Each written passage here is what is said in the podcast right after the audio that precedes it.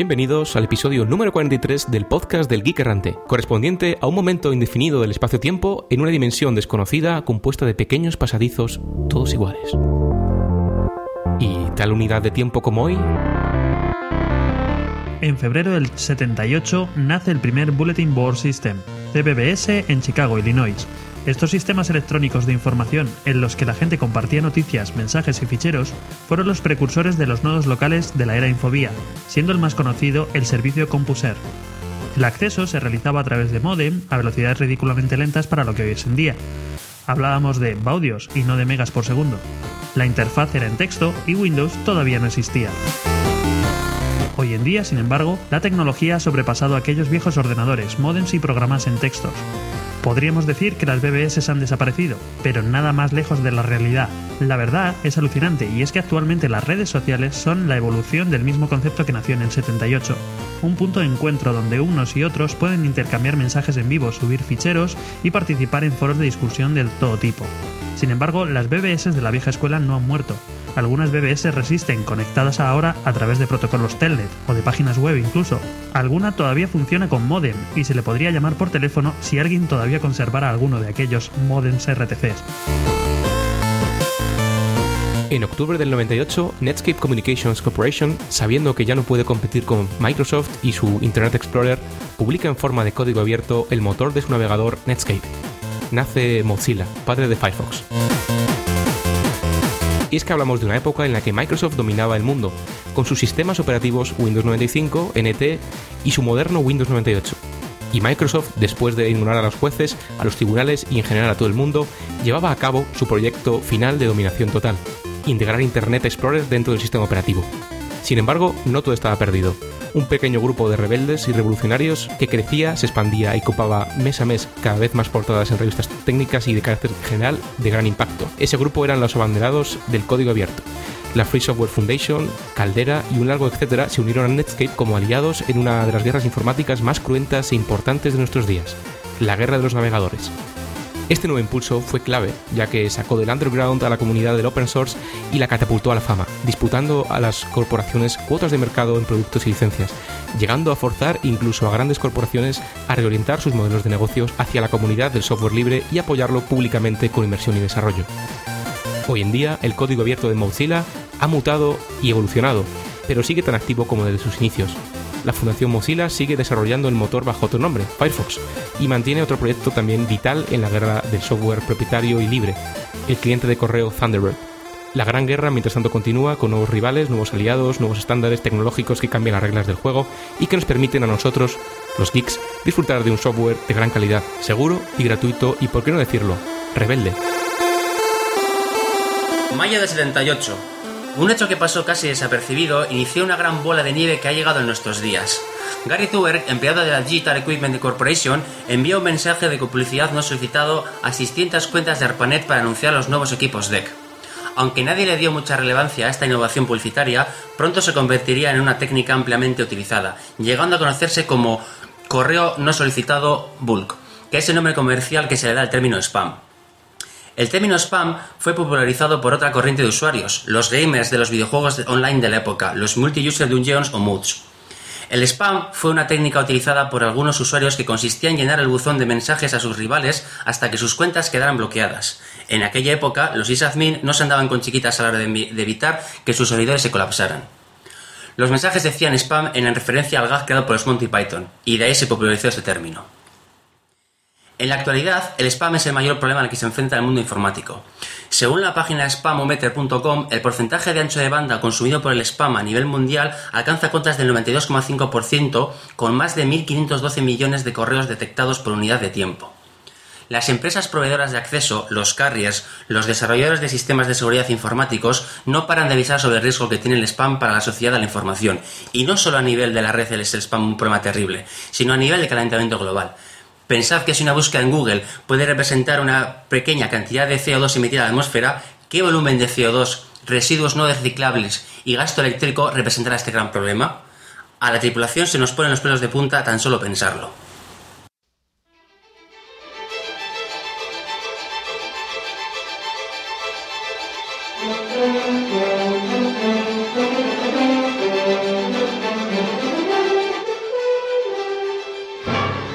Pasamos al cuaderno de bitácora.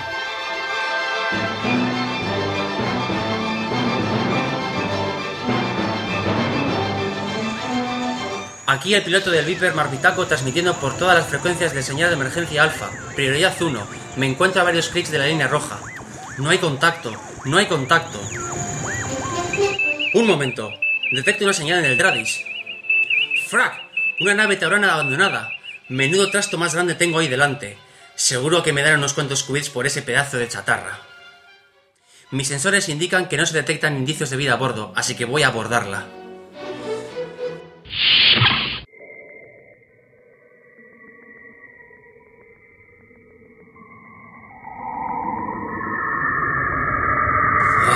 Menuda hambre que me ha entrado. La Dradis indicaba una nevera con trazas de bonito, pimientos choriceros y tomate junto al extraño motor FTL de este cacharro.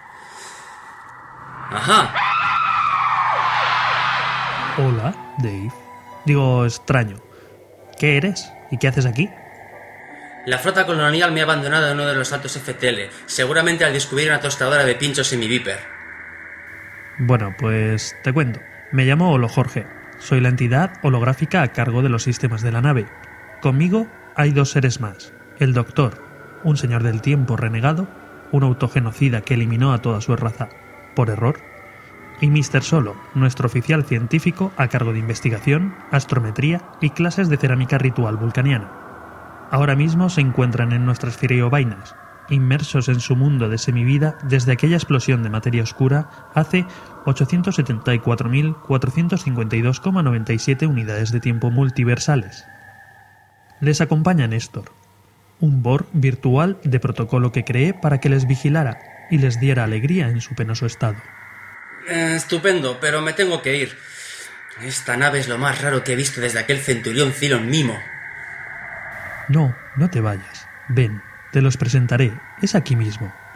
Me gustaría que les hablaras del mundo exterior, a ver si les puedes convencer para que salgan de su estado y vuelvan a activar el resto de sistemas.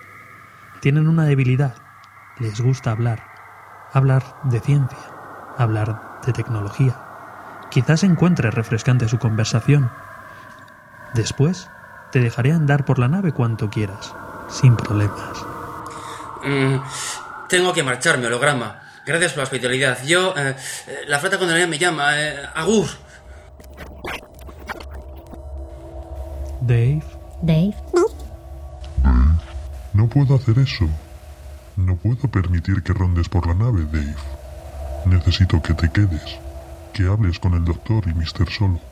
Dave, necesito que les ayudes a volver. Dave, necesito que te quedes hasta que vuelvan. Dave, ¿crees que soñaré? Por todos los dioses del Cobol.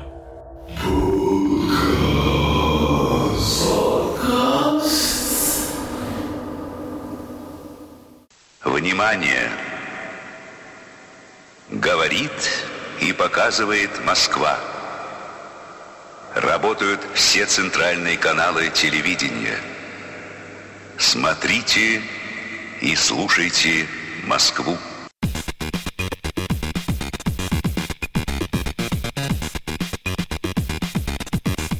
Encuentran la molécula de la resaca.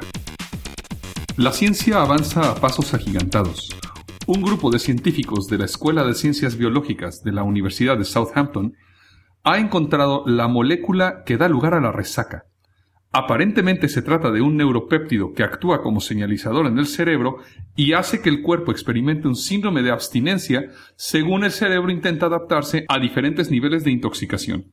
Los estudios se han realizado sobre el cerebro de gusanos Caernoabdictis elegans, los cuales tienen una composición similar a la del cerebro humano al estar intoxicados. Algunos dirían que una inteligencia también similar o superior a la de algunos humanos. Según dichos estudios, cuando el cerebro del gusano se expone a la bebida durante un periodo de tiempo largo, se acostumbra a ciertos niveles de intoxicación y experimenta un síndrome de abstinencia al parar de beber. Dichos bien conocidos síntomas incluyen la ansiedad, la agitación e incluso ataques de apoplejía. Como la mayoría de los que hemos experimentado la resaca sabemos, dichos síntomas desaparecen cuando los gusanos reciben pequeñas dosis de alcohol. Sin embargo, dicho tratamiento aumenta también el riesgo del alcoholismo. ¿Gusanos alcohólicos anónimos tal vez?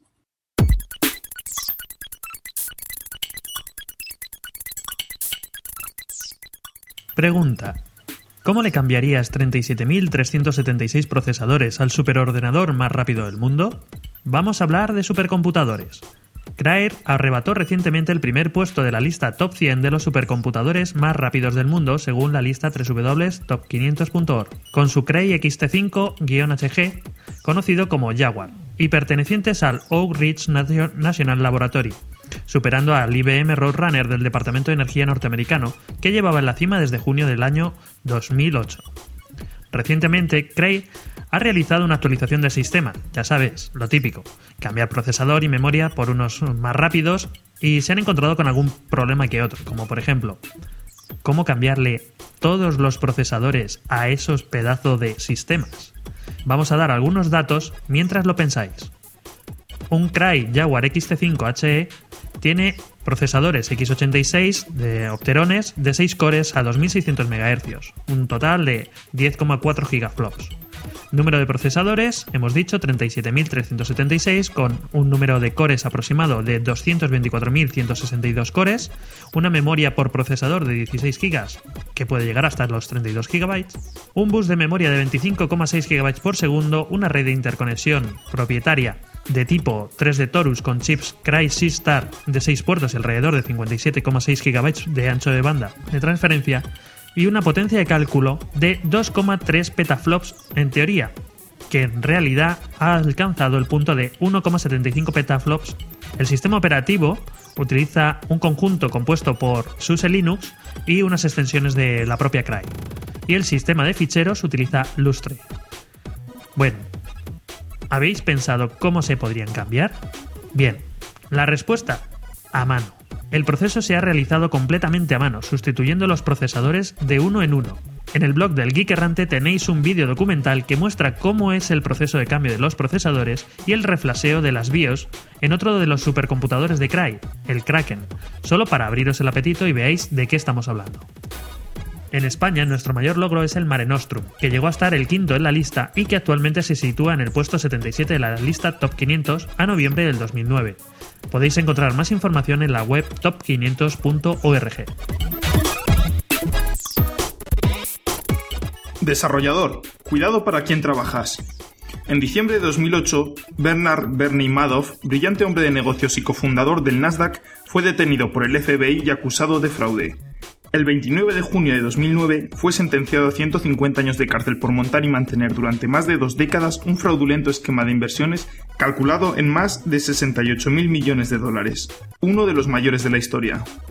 Así como la estrella de la muerte no se construyó sola, un fraude así, en pleno siglo XXI, requiere de una estructura informática importante. Alguien tiene que modelar el workflow del engaño, alguien tiene que programar el módulo de fraude en el ERP financiero de Bernard L. Madoff Investment Securities LLC. ¿Algún voluntario para ser un minion? El sueldo, inmejorable. Literalmente todo lo que necesites para ser feliz. Las condiciones para el puesto, imprescindible conocer Java, Oracle Financials y no superar el test de Void Camp. De todas maneras, tendrás bonos de 60.000 dólares cada vez que tengas problemas de conciencia. ¿Seducido por la oferta? Tus tareas serían algo así. Crear cuentas contables y registros especiales para que solo unos pocos clientes colaboradores conozcan la naturaleza del negocio. Pan comido, un par de vistas, alias y ACLs en la base de datos. Cambiar los nombres de los propietarios de las cuentas de inversión para que la Comisión del Mercado de Valores pierda el tiempo relacionándolos con los registros de la Comisión de Depósitos. Un data channel dinámico que mezcle las entidades JPA. Mediante algoritmos generadores de valores aleatorios según las condiciones de contorno, alterar detalles sobre el número de acciones, periodos de ejecución y número de transacciones falsas, de tal manera que se ajusten a un total falso.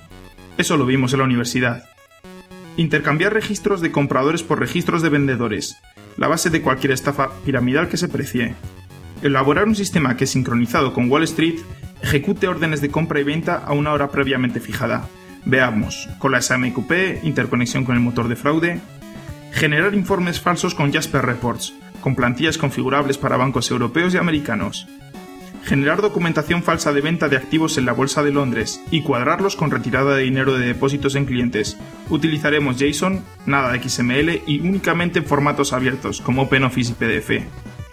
Esto es más o menos lo que debían hacer cada día Jerome O'Hara y George Pérez, los programadores, ya cuarentones que consiguieron que la estafa Madoff se prolongase durante más de 20 años. Fueron arrestados por el FBI el pasado noviembre y se exponen a sendas penas de 30 años de cárcel. FatElf, binarios universales para Linux. Si eres usuario de Mac, seguramente hayas oído hablar de los binarios universales. Se trata de un archivo que puede ser ejecutado nativamente tanto en las antiguas arquitecturas PowerPC como en los Intel.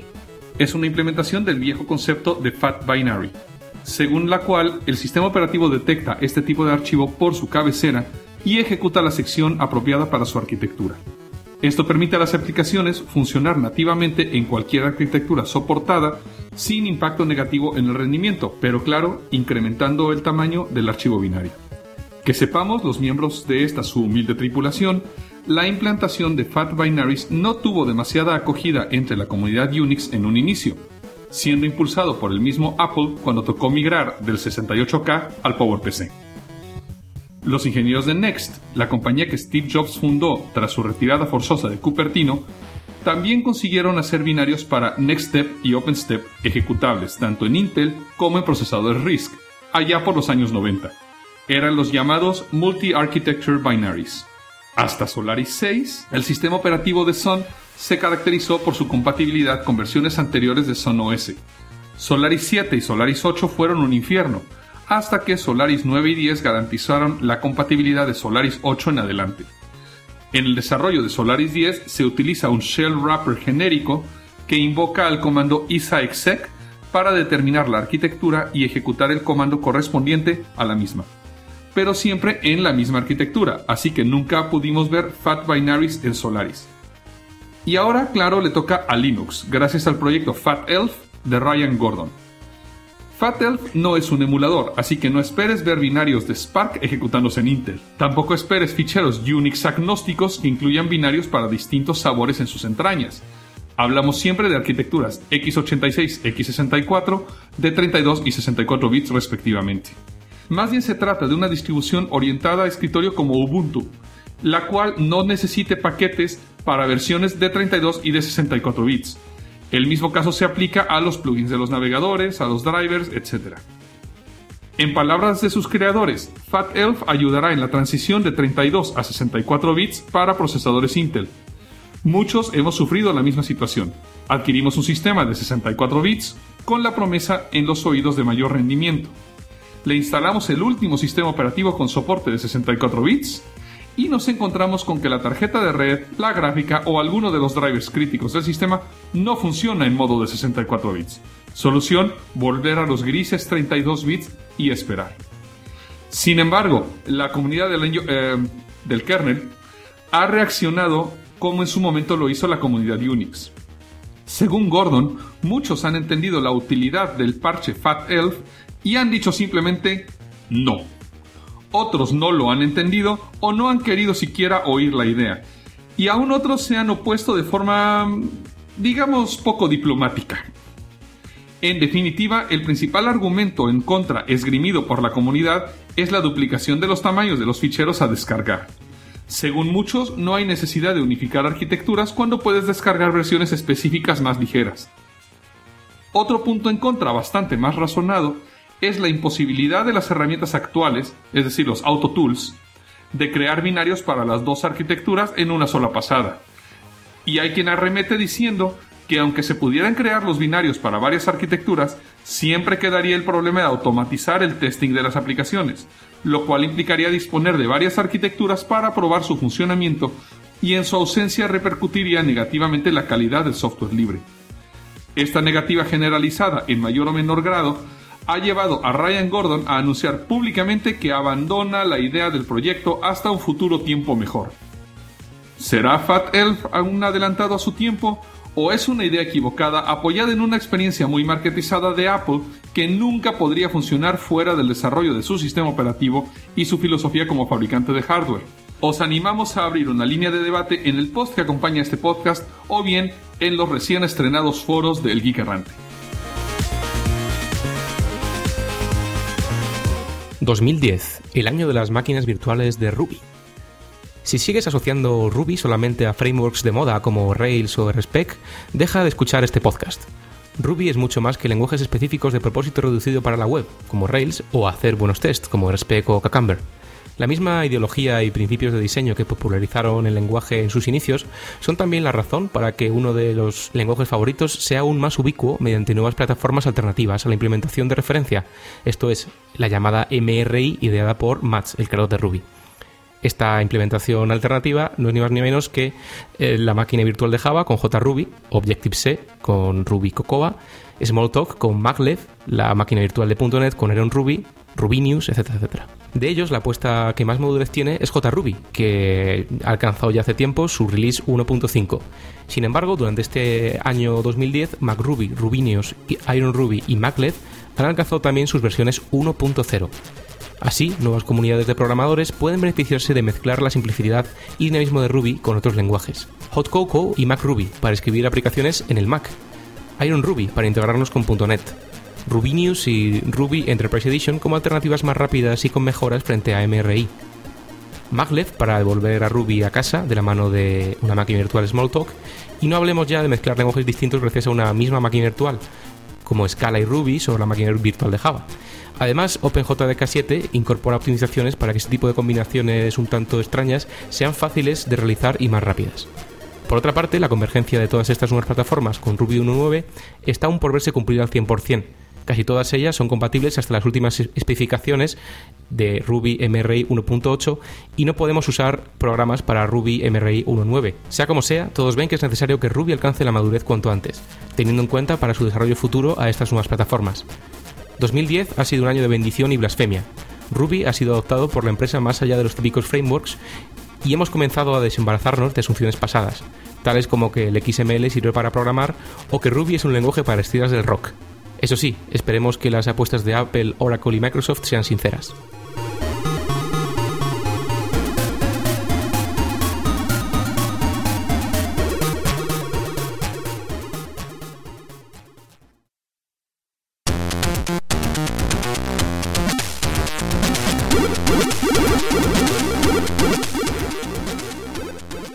Bueno, y tras este largo lapso de semivida, les tenemos algo que esperamos haga valer la pena la espera. A continuación presentaremos una entrevista que realicé a Gerardo Orviller, también conocido como El Mago, quien es una persona que lleva más tiempo del que quiere recordar en esto de la informática. Y en esta entrevista hablamos de cosas como programación funcional, eh, Lisp, y Clojure y demás cosas similares. Debido a la extensión de esta conversación la hemos tenido que partir en dos, con lo cual a continuación les presentaremos la primera parte y en un episodio posterior les presentaremos la segunda. Dentro audio.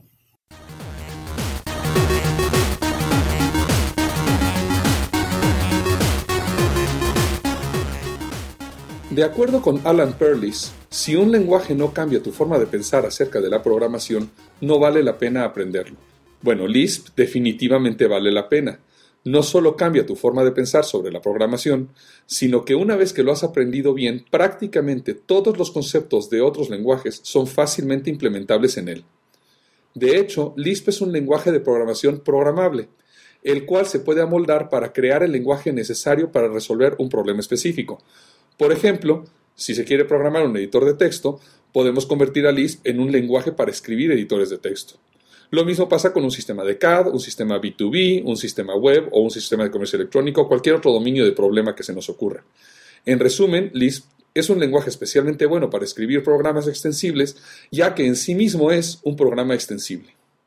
Y bueno, para hablar de Lisp con nosotros tenemos a un personaje bastante singular, conocido únicamente como el mago, quien ha estado involucrado con la informática desde los 10 años, edad a la cual descubrió el álgebra booleana.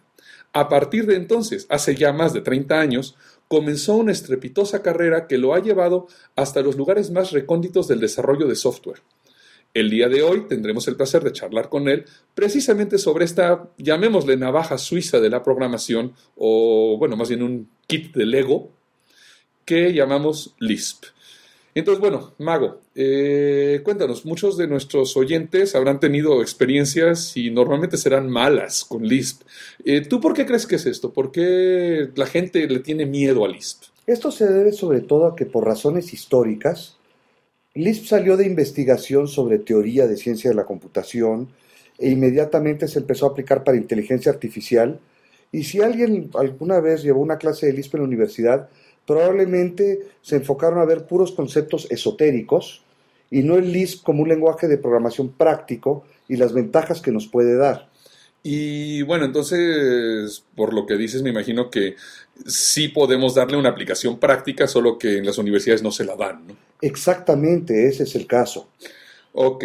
Eh, y bueno, por ejemplo, no sé, cuéntanos en tu experiencia para qué has utilizado Lisp en problemas, vamos, no, no problemas esotéricos, sino problemas un poco más cotidianos o más cercanos a lo que eh, alguno de nosotros podría utilizar o, proyectos que conozcas.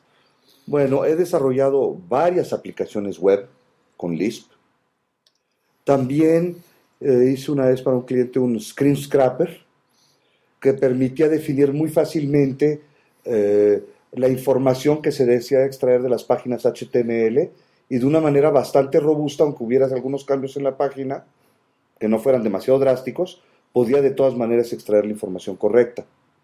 Ok, entonces, bueno, aplicaciones web como la que nos podemos haber topado cualquiera de nosotros, eh, screen scrapers. Se hablaba, por ejemplo, de que cuando empezaron las Yahoo Stores, uno de sus puntos competitivos era que estaba escrito en Lisp, eh, porque les permitía hacer cambios muy rápidamente al código. ¿no? Exacto, es más, presumían que apenas su competencia sacaba un nuevo feature, ellos muchas veces, si el feature les gustaba, en menos de 24 horas ya lo tenían también, y hasta mejor tal vez. Y su secreto entonces, ellos decían que era Lisp, ¿no? Exacto, a eso se lo atribuyen. Bueno, pues eh, vamos entonces a empezar ya en materia del lenguaje después de esta breve introducción. Entonces, bueno, Lisp es un lenguaje que fue creado eh, ya hace ya 50 años, ¿no? Este, este año cumplió los 50 años precisamente. Y bueno, ¿por qué no empezamos entonces con la sintaxis?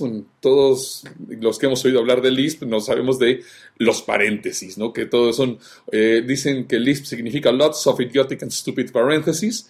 Tienes paréntesis por acá y por allá y demás, pero bueno, eh, independientemente de la sintaxis de Lisp, todos los que hemos aprendido a programar alguna vez, recordamos lo complicado que es aprender la sintaxis de nuestro primer lenguaje de programación. Y al segundo, el tercero y demás, como que ya nos acostumbramos a que hay que aprender una sintaxis, ¿no? Pero ese, ese primer paso, pues es un paso bastante escabroso, ¿no? Sí. Eh, ¿Y Lisp qué trae a la mesa respecto de esto? Bueno, de hecho, si recuerdas, cuando aprendes a programar, te dicen que tienes que darle las instrucciones a la computadora en un lenguaje muy particular y una sintaxis muy precisa para que la computadora te pueda entender. Cosa que no es cierto, ¿no? Pues sí es cierto que tiene que ser precisa, pero resulta que esa sintaxis que nos cuesta tanto trabajo aprender a nosotros, también si alguna vez tienes que implementar un compilador o un intérprete, pues tienes que escribir el parser para la sintaxis. Yo lo he hecho varias veces y es lejos de ser trivial. Aún usando herramientas especializadas como Jack, JavaCC o Antler, puede ser bastante trabajo hacer la parte del parser para la sintaxis te topas con problemas de ambigüedad, que hay que especificar a veces un look ahead para que se resuelva, y puede ser bastante trabajoso. Ya me ha ocurrido a mí ya pensar que tengo mi sintaxis perfecta, y después de un par de meses de trabajar con lo que hice, toparme con una expresión que no logró parsear, porque se topó con una ambigüedad. Algo interesante es que a la mera hora el resultado del parseo es crear un árbol en memoria, que es un árbol abstracto de sintaxis, que es lo que ya usa el intérprete o el compilador para ya sea ejecutar las instrucciones o interpretar el código. Este árbol abstracto de sintaxis me suena también en algunos otros lenguajes he visto, ¿no? Que, por ejemplo, en Ruby hay algunas herramientas para manipular este árbol. En Scala puedes también manipular el árbol de sintaxis antes del compilador.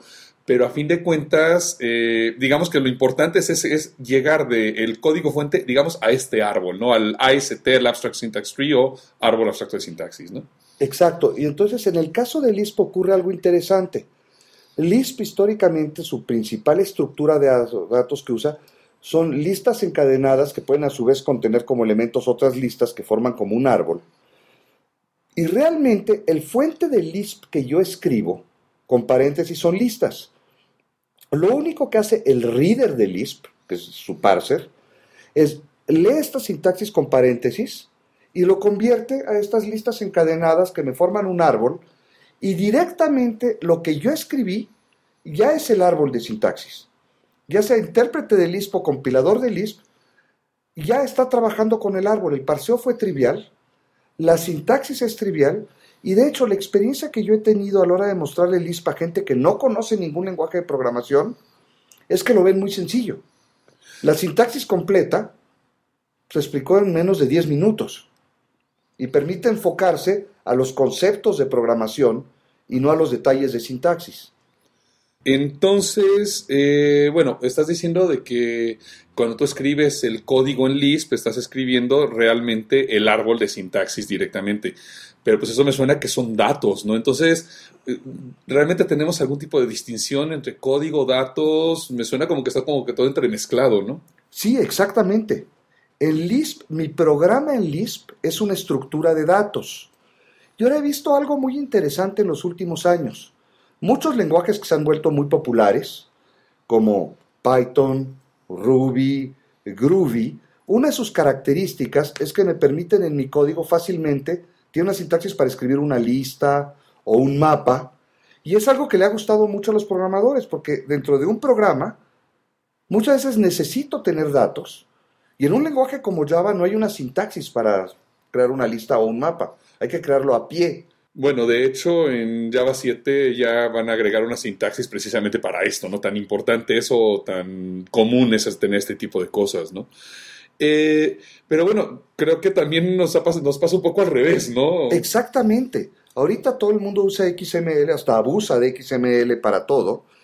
Y me he topado con gente que dentro de su archivo de datos de XML se han topado con que tienen que poner código dentro de los datos. Sí, casos como por ejemplo para definir motores de procesos de negocio, definir Beeple, por ejemplo, o cuando defines páginas con JCP, que han creado ahora un JCP Expression Language precisamente para ese tipo de cosas, que son lenguajes para meter código dentro de tus datos. Entonces tenemos como una tendencia hacia meter datos en el código o código dentro de los datos, ¿no? Sí. Cosa que realmente están unificados o deberían de estar unificados. Y que eso es lo que ha hecho Lisp desde siempre. Bueno, no por nada hay un dicho anónimo o una frase eh, de, anónima sin atribución que dice que aquel que no conoce Lisp está condenado a reimplementarlo mal. Bueno, entonces, bueno, no tenemos entonces ningún tipo de distinción artificial entre código y datos, pero creo que vamos un poco más allá en cuanto a la uniformidad, ¿verdad? No solo que no tengamos una distinción entre código y datos, sino qué pasa con cosas como instrucciones, statements, expresiones. Sí, esa es otra cosa. Los lenguajes tradicionales, que salieron en cierta manera del Fortran, estaban todavía en la época en que la gente pensaba que las computadoras eran unas calculadoras gigantes. Y una de las cosas fundamentales fue poder expresar expresiones aritméticas como si fuera la notación tradicional de matemáticas. Y entonces de ahí surgen varias cosas. Uno, para sumar, que sumar o restar es una función como cualquier otra, hay una sintaxis especial una sintaxis como privilegiada. Tienen derecho a tener su carácter especial, su operador, para hacer esa operación. Y los ponen en un punto central del lenguaje. Y pues no hay tantos caracteres. Entonces, los caracteres que ya están disponibles están acaparados por ciertas operaciones que tienen una operación privilegiada. Yo tal vez en mi programa lo que voy a hacer en una aplicación web, para generar una página web, tal vez no voy a hacer ni una sola suma o van a ser muy pocas. Claro. Y ya está acaparado ahí el operador. Siendo que a ti a lo mejor te convendría más tener ese signo de más para otra cosa, ¿no? Exacto. O, es, o por otro lado, ese signo de más, justamente para que sea fácil de parsear o no tan difícil, ya no se puede usar como un carácter dentro de un identificador. Y otra cosa que ha ocurrido, todos los lenguajes tradicionales tiene una distinción muy fuerte entre un, lo que es una expresión y un statement, una instrucción. ¿Es uno o es otro? En el caso de C y los lenguajes derivados de C como Java, tenemos el statement if y por otro lado tenemos el operador interrogación dos puntos, que son como dos versiones de pregunto por una condición y hago una cosa si es verdadero o si es falsa, más que en un caso, en el caso del if, lo que hago, lo que me interesa es el efecto colateral, mientras que la interrogación dos puntos es el resultado de la expresión. Son el mismo concepto bajo dos aspectos y por ejemplo en Lisp hay el if. El if es una expresión que me devuelve un resultado y si el resultado no me interesa lo puedo ignorar porque solo me interesa el efecto colateral de ejecutar lo que hubo por una rama o por otra. De hecho, bueno, estamos viendo precisamente que nuevos lenguajes como Scala, como Ruby y demás tienen esa misma tendencia, es decir, tener ya no tener un operador ternario y aparte un eh, if o demás, sino que el if mismo puede siempre devolver un valor, ¿no? Exacto. Y eso es muy similar a la distinción entre lo que mucha gente llama procedimientos o funciones. En Java, por ejemplo, tengo métodos que son de tipo void, que no devuelven nada, y que los ejecuto únicamente por el efecto colateral que tienen. Tengo funciones que devuelven algo y también pueden tener un efecto colateral. Y realmente la diferencia entre expresiones o statements debería ser la misma. Todo debería poder devolver algo y en algunos casos puedo considerar que es void lo que devuelve o que no me interesa y lo quiero descartar. Eh, bueno, otra cosa también, no sé, que se me hace bastante curiosa, ya que estamos hablando de código, de programación, eh, algo que siempre se trata de hacer es reutilizar el código, ¿no? Y bueno, yo creo que cualquier programador eh, podrá constatar que una de las piezas de código que más se reutiliza o utiliza es precisamente el compilador que utilizamos para nuestro código. ¿no? Lo que es muy curioso es que nosotros no podemos acceder a toda esa riqueza de código que tiene dentro del compilador. Eh, es decir, en tiempo de ejecución ya no tenemos cosas como la tabla de símbolos que tiene el compilador, el parser y demás. Entonces, bueno, en Lisp creo que esto es un poco distinto, ¿no? Sí, en Lisp eh, el compilador y todas las piezas están disponibles al momento de ejecución. Tengo acceso al parser, a la tabla de símbolos, la generación de código. A diferencia de lo que es, por ejemplo, en un lenguaje como Ruby, que puedes hacer un eval, pero realmente es una especie de cuestión monolítica, ¿no? Tú le pasas un string y se ejecuta el código, se parsea, se compila, se ejecuta, pero tú no tienes acceso a los trocitos, ¿no? Exacto. En el Lisp, el parser es lo que se llama el reader, que lee toda una estructura con paréntesis y me crea la representación en memoria. Yo en mi programa, si tengo un archivo que está de esa forma, que puede ser programa o puede ser datos, simplemente le digo read y ya me leyó y me reconstruyó toda la estructura, que es muy práctico. Una cosa interesante, también como toda mi estructura de datos son estas listas, simplemente con hacerle un print, me lo muestra en pantalla. No tengo que andar haciendo como en Java para cada estructura o objeto que defino su toString. Y es más, de hecho, todos los ambientes de Lisp normalmente vienen con un pretty printer que me despliega la estructura con la indentación correcta para que se pueda leer y usando algoritmos bastante sofisticados. Entonces puedo tener una estructura bastante compleja y simplemente con hacerle un print con el pretty printer ya me lo muestra de una manera muy fácil de leer. Bueno, de hecho, algo que se está utilizando mucho ahora es, yo tengo un programa que tiene que generar XML y luego del otro lado tengo un parser de XML para después parser ese programa, pero me imagino que teniendo todo en Lisp, pues simplemente generas las mismas estructuras de datos de Lisp, haces el parser de Lisp y no necesitas una biblioteca especial para hacer el parsing ni biblioteca especial para hacer la generación. Es más, de hecho, en las aplicaciones que yo he hecho de Lisp, donde un proceso tiene que comunicar con otro, tengo la estructura en memoria, y le hago un print, digamos, hacia el socket. Y del otro lado nada más pongo un read. Y ya tienes y ya se recreó toda la estructura. Y no tienes en ningún momento que cargar la librería, cargar el parser, configurar el parser, nada, de esto. Estoy aprovechando en gran parte el mismo código que usa el compilador para parsear mis programas. Ok, eh, bueno, y ahora tenemos entonces, bueno, el parser. El parser entonces te genera una estructura arbitraria, una estructura a partir de un texto. Pero luego hay otra serie de pasos, ¿no? Después tienes que poder pasar, por ejemplo, por un ejemplo de por una compilación. Me imagino que una vez que lo tienes en memoria ya en la estructura, pues puedes manipularla antes de pasarla por el compilador, ¿no? Exactamente, ahí es donde entra una de las partes más interesantes y que menos gente entiende de Lisp, que es su sistema de macros. Macros, eso me suena a, eh, almohadilla define de C, ¿no? Exacto, así, ¿no? ese es el problema, que todo el mundo piensa a las macros de C, que son útiles, pero son también todo un peligro y un problema. Pero estos no tienen nada que ver. Las macros de C es un sistema de preprocesamiento con concatenación de strings. Las macros de Lisp funcionan de otra manera. Es más, es interesante. Para empezar, yo escribo las macros en Lisp. Tengo todo el poder del lenguaje disponible para escribir mi macro. Ok. Sí, no es una sintaxis especial para concatenar strings únicamente. Y lo que ocurre es que, por otro lado, mis macros se ejecutan a la hora de compilación. El compilador lee algo y a la hora que lo va a compilar se da cuenta que es una macro.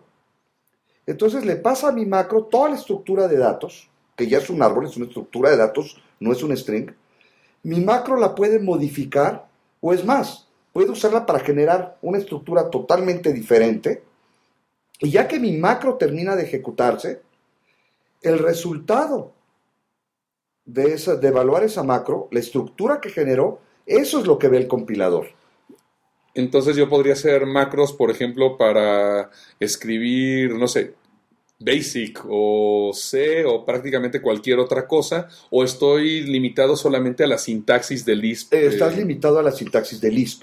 Hay gente que ha escrito macros para que dentro de una parte se pueda usar la notación infija en vez de prefija. Pero típicamente esos son principiantes de Lisp que todavía andan aferrados a esa parte. ¿sí? No, uno de los usos más comunes, por ejemplo, una macro que ya todos los Lisp traen por default, pero si no yo lo podría escribir, es algo que se llama with open. With open, típicamente lo que tengo es with open y el nombre de una variable y el nombre, digamos, de algún archivo.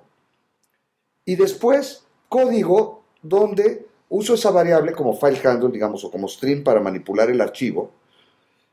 Y lo que hace el with open es una macro que se expande en abrir el archivo, hacer todo lo que hay que hacer y todo eso está como dentro de un try catch para hacer en el finally el close. Entonces me permite extender mi lenguaje de la manera que yo quiera. Es curioso porque una de las características nuevas que vienen ahora en Java 7, bueno, que saldrá el año entrante, es precisamente lo que le llaman Automated Resource Management, que es precisamente esto, no poder hacer en un bloque try, decir, ábreme un archivo en el, en el try que automáticamente se cierre eh, al terminar el bloque. Lo que me parece muy curioso es que esto tú lo podías hacer en un lenguaje que tiene 50 años, siendo que en Java, bueno, 50 años después todavía no lo tiene y apenas lo tienen que hacer. No solo eso, en Lisp tú lo puedes hacer sin tener que tocar la especificación del lenguaje, mientras que para lograr que esto se incluyera dentro del estándar de Java fue una verdadera pelea con el comité de estándares, ¿no? Exacto, una de las cosas interesantes de Lisp, que hace que siga siendo un lenguaje moderno después de 50 años, es que es un lenguaje de programación programable. Un ejemplo que a mí se me hizo bastante impactante es con toda la teoría de diseño por contratos, que ciertos lenguajes como Eiffel tienen integrado, en el cual yo al declarar una clase declaro unas expresiones que son la invariante de la clase y cada método al principio puede tener precondiciones y al final postcondiciones. Y la idea es que al entrar a ejecutar el método yo quiero código que valide que la precondición y la invariante sean ciertas y al terminar de ejecutar el método que la postcondición y la invariante sigan siendo ciertas. Esto me suena a programación orientada a aspectos, no algo así dentro de lo que es Java ahora, ¿no? Eh, también puede estar relacionado, ahorita podemos comentar de eso, pero yo vi del mundo de Java que mucha gente estuvo insistiendo con el Java Community Process que querían soporte en el lenguaje para la programación por contratos, diseño por contratos, y a la mera hora, después de un par de años de discusiones, lo único que hicieron fue agregar el assert. ¿Y qué ocurrió en el mundo de Lisp? Por ahí vi un programador de Lisp que vio eh, el diseño por contratos, dijo, esto me gusta, Lisp, Common Lisp tiene el Common Lisp Object System, su sistema de objetos, que por cierto es bastante poderoso. El Aspect J de, salió en parte de cosas que tiene el Common Lisp Object System.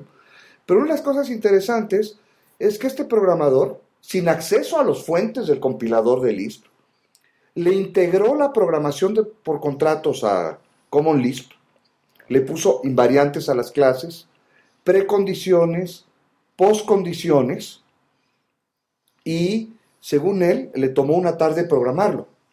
Su versión original de los fuentes tenía como 100 líneas de código. Entonces, comparar con el proceso con Java, de andar lidiando con el Java Community Process, que acabó rechazándolo, pero si lo hubieran aceptado, hubiera que haberse esperado hasta la siguiente versión del JDK para tenerlo disponible. Aquí el programador de Lisp dijo, me gustó, lo quiero probar, y se lo integró a Lisp en menos de un día de trabajo. O sea que la sintaxis de Lisp realmente es extremadamente flexible, ¿no? Puede realmente modificarla, trabajarla como muy maleable, ¿no? Exactamente.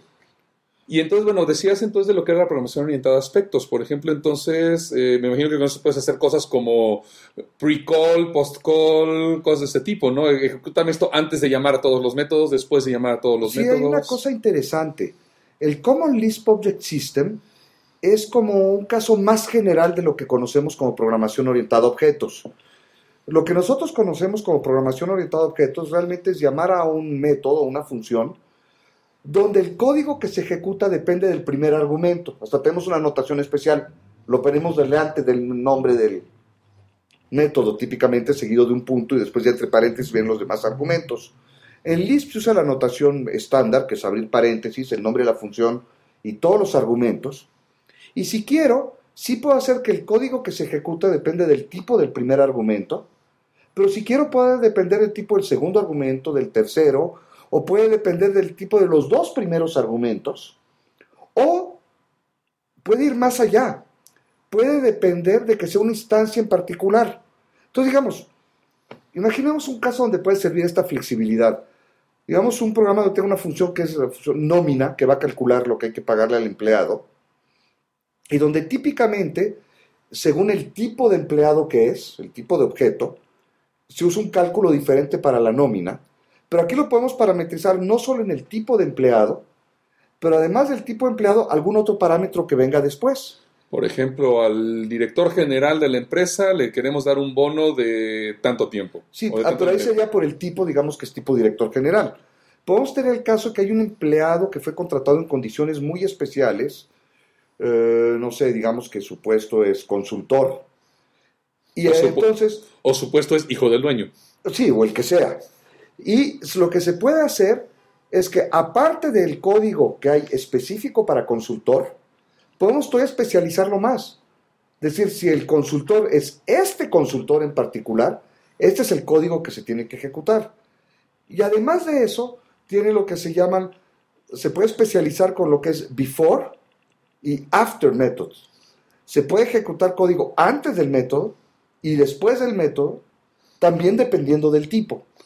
Eso fue lo que uno de los creadores, por cierto, del Common Lisp Object System, después pasó a Java como el Aspect Oriented Programming y el Aspect J, que es realmente nada más una pequeña parte del Common Lisp Object System que se lo introdujeron hacia Java. Oye, pero bueno, esto es muy flexible, es muy poderoso y no es demasiado difícil de implementar, no queda algún compilador o un intérprete, un sistema demasiado pesado, un runtime muy pesado. No, de hecho, Lisp es sorprendentemente sencillo. Es más, a mí me ocurrió algo muy curioso. Acabé implementando un Lisp por accidente. ¿Cómo por accidente? Sí. Para una aplicación para celulares, el MIT-P, yo iba a tener que recibir del servidor una estructura de datos relativamente compleja para lo que uno típicamente usaría XML. Existen parsers de XML para MIT-P, pero pues hacía más pesado mi Midlet. Y además, yo ando bastante peleado con los parsers de XML, es decir, son bastante atroces. Nosotros andamos bastante peleados con XML también, o sea, no te preocupes. Sí. Entonces dije, bueno, ¿por qué no hago más bien que, ya que yo voy a definir también el lado servidor, lo que genero es una estructura de listas estilo Lisp y va a ser más fácil de parsear. Me puse a trabajar en Java, restringiéndome al Java disponible en MIT-P, escribir un parser que pudiera parsear listas de Lisp y crear una estructura equivalente a la de Lisp en memoria. Y en una hora ya lo había escrito. Dije, bueno, ahora lo tengo que probar. ¿Cuál será la manera más sencilla de probarlo? Y dije, bueno, hagamos ahora algo que le pueda ayudar un print y que me despliegue la, la lista. Eso estuvo más sencillo, tomó 20 minutos, media hora. Y entonces ya tenía yo un programita que le escribía yo una expresión, la parseaba, la convertía a la estructura en memoria, y después le hacía un print y checaba yo que me saliera lo mismo. Y en eso me acordé que el Lisp, de todas las versiones así en intérprete, pues el modelo que uno tiene es lo que llaman el REPL, que es el Read, Eval, Print, Loop. Y dije, caray, ya tengo el read y tengo el print. El loop es trivial. ¿Qué tan complicado puede ser el eval? Me puse a jugar un poco en hacer en Java un pequeño evaluador de las estructuras de datos, interpretarlas con un programa en Lisp. Y para ese mismo día en la noche ya tenía yo un Lisp funcionando. Tiempo total de trabajo fueron nueve horas. ¿Y eso como cuánto espacio te ocupa o de qué tamaño es más o menos tu intérprete de Lisp ya compilado y demás? Eh, acabó siendo ya el código completo y con varias funciones predefinidas, que es lo que hay que agregarle. Aproximadamente fue un jar de 30 kilobytes. O sea que nada de complicación y tienes prácticamente todo el poder del Lisp en esos 30K, ¿no? Sí. Realmente lo más difícil para poder acceder a todo el poder del Lisp fue agregarle después un sistema de macros, que ahí sí me confundí un poco al hacerlo, me tomó todo un fin de semana. Pero digamos, en media semana logré implementar un lenguaje dinámico, extensible, muy poderoso, y cuando empecé a hacerlo esa no era mi intención. Claro, fue como accidental, ¿no? Sí. Como decías. Pero bueno, justamente hablando de estas implementaciones de Lisp, bueno, como decíamos hace un momento, Lisp es un lenguaje que ya acaba de cumplir 50 años. O sea, ya medio siglo. De hecho, es el segundo lenguaje más antiguo que todavía se utiliza después de Fortran, ¿no? Eh, esto, bueno, ya es bastante para cualquier lenguaje de programación. Y bueno, hay dos vertientes de Lisp principales, eh, Scheme y como Lisp. ¿Por qué no nos cuentas un poquillo, nada más así a grosso modo, de las diferencias entre una y la otra? Eh, van a extremos opuestos. Scheme es un lenguaje minimalista. Es como que la definición es mínima, lo más sencilla y elegante. Common Lisp es para el uso rudo. La idea es que tiene para cualquier cosa que se me ocurra y en base a toda la experiencia que ya tenían sobre Lisp, de lo que se podía llegar a necesitar, Common Lisp lo tiene. Son como que los dos extremos. Y bueno, también incluso se puede ver porque Skin fue estandarizado o creado en los 70s, 77, 78 por ahí, y realmente la estandarización de Common Lisp no fue sino hasta el 84, ¿no? Bueno, y eso fue hace ya 25 años, ¿no? Entonces, ¿qué ha pasado en esos últimos 25 años? Me imagino que esto no se habrá quedado estático. Eh, ¿Ha habido algo más de interesante en, el mundo del Lisp, aparte de Scheme y Common Lisp? De hecho, es bastante interesante. Durante la mayoría de estos 25 años, realmente el Scheme y el Common Lisp fueron los dos principales dialectos del Lisp y así se quedó. Hasta que hace un par de años salió un nuevo dialecto de Lisp que se llama Clojure. Es un Lisp tiene todas las características que ya comentamos antes de un Lisp, pero también tiene diferencias bastante fuertes. La primera es que el Lisp, el Clojure es un Lisp diseñado para la máquina virtual de Java. Eh, bueno, eso ya es bastante interesante, ¿no? Porque abre la posibilidad, me imagino, de poder hablar con todas las bibliotecas que tenemos en Java, con todos los sistemas que ya existen en Java, entonces nace ya con toda una infraestructura ya creada, ¿no? Exacto, esa es una de las ideas. Y es interesante porque existen varias implementaciones de Scheme para la máquina virtual de Java, yo creo que más de una docena y tal vez más, y existe por lo menos una implementación de Common Lisp para la máquina virtual de Java. Pero este no es el caso de Clojure. Clojure no es un lenguaje que haya sido diseñado sin lo abstracto o para pensando en otro tipo de máquinas y después lo hayan portado a la máquina de Java. Desde cero fue diseñado para la máquina virtual de Java.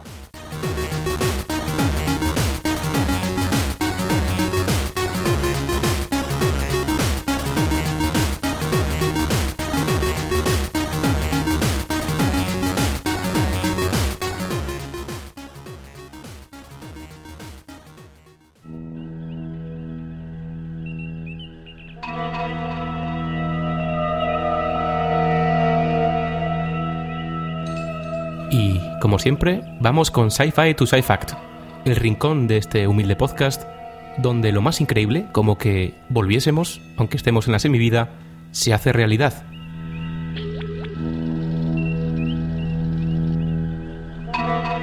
Stephen Cobb, que además de artista y diseñador de juegos es columnista, futurista y transhumanista y tiene un podcast llamado The Future and You, ha escrito recientemente un artículo en H Plus Magazine en el cual habla sobre los seguros de criopreservación.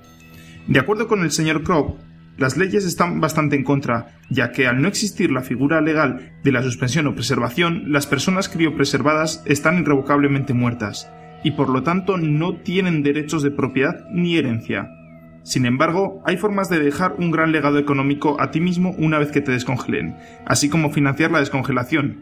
A diferencia de Cowboy Bebop, donde Five Valentine es descongelada y se mete en infinidad de problemas por no poder pagar el proceso. Bueno, veamos qué opciones tenemos.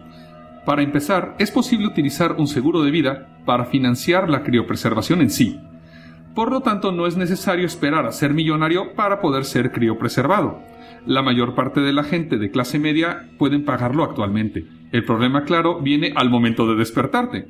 ¿Cómo podemos asegurar un despertar acompañado de millones de euros?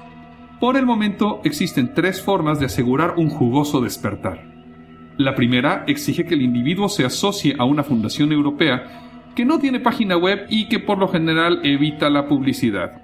Fue creada por crionicistas acaudalados con el propósito de preservar su riqueza, así como de costear la criopreservación y futura resucitación.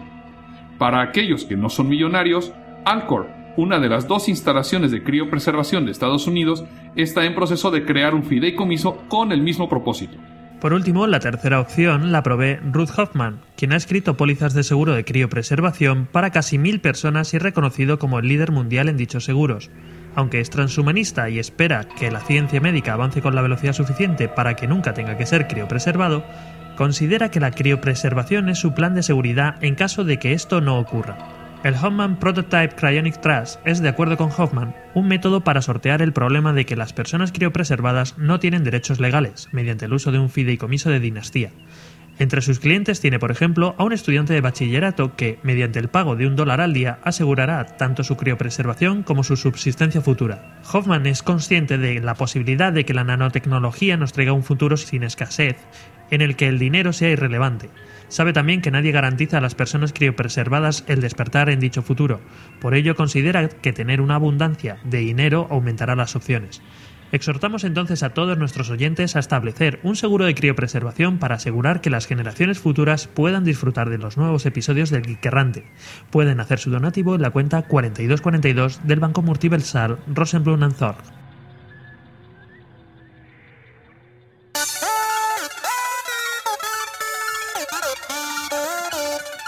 Bueno, doctor, una vez grabado el podcast me siento con algo más de energía para continuar este penoso estado de semivida. Bueno, no lo sé. Consideramos que en lugar de ser esclavas de oro virtuales, el maldito holograma nos ha vuelto a jugar con este borde protocolo.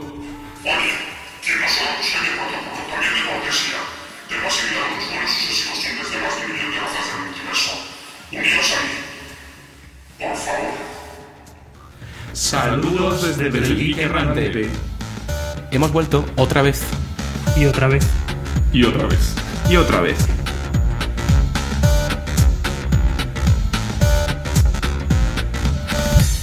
Este podcast se ha elaborado con 100% bits reciclados.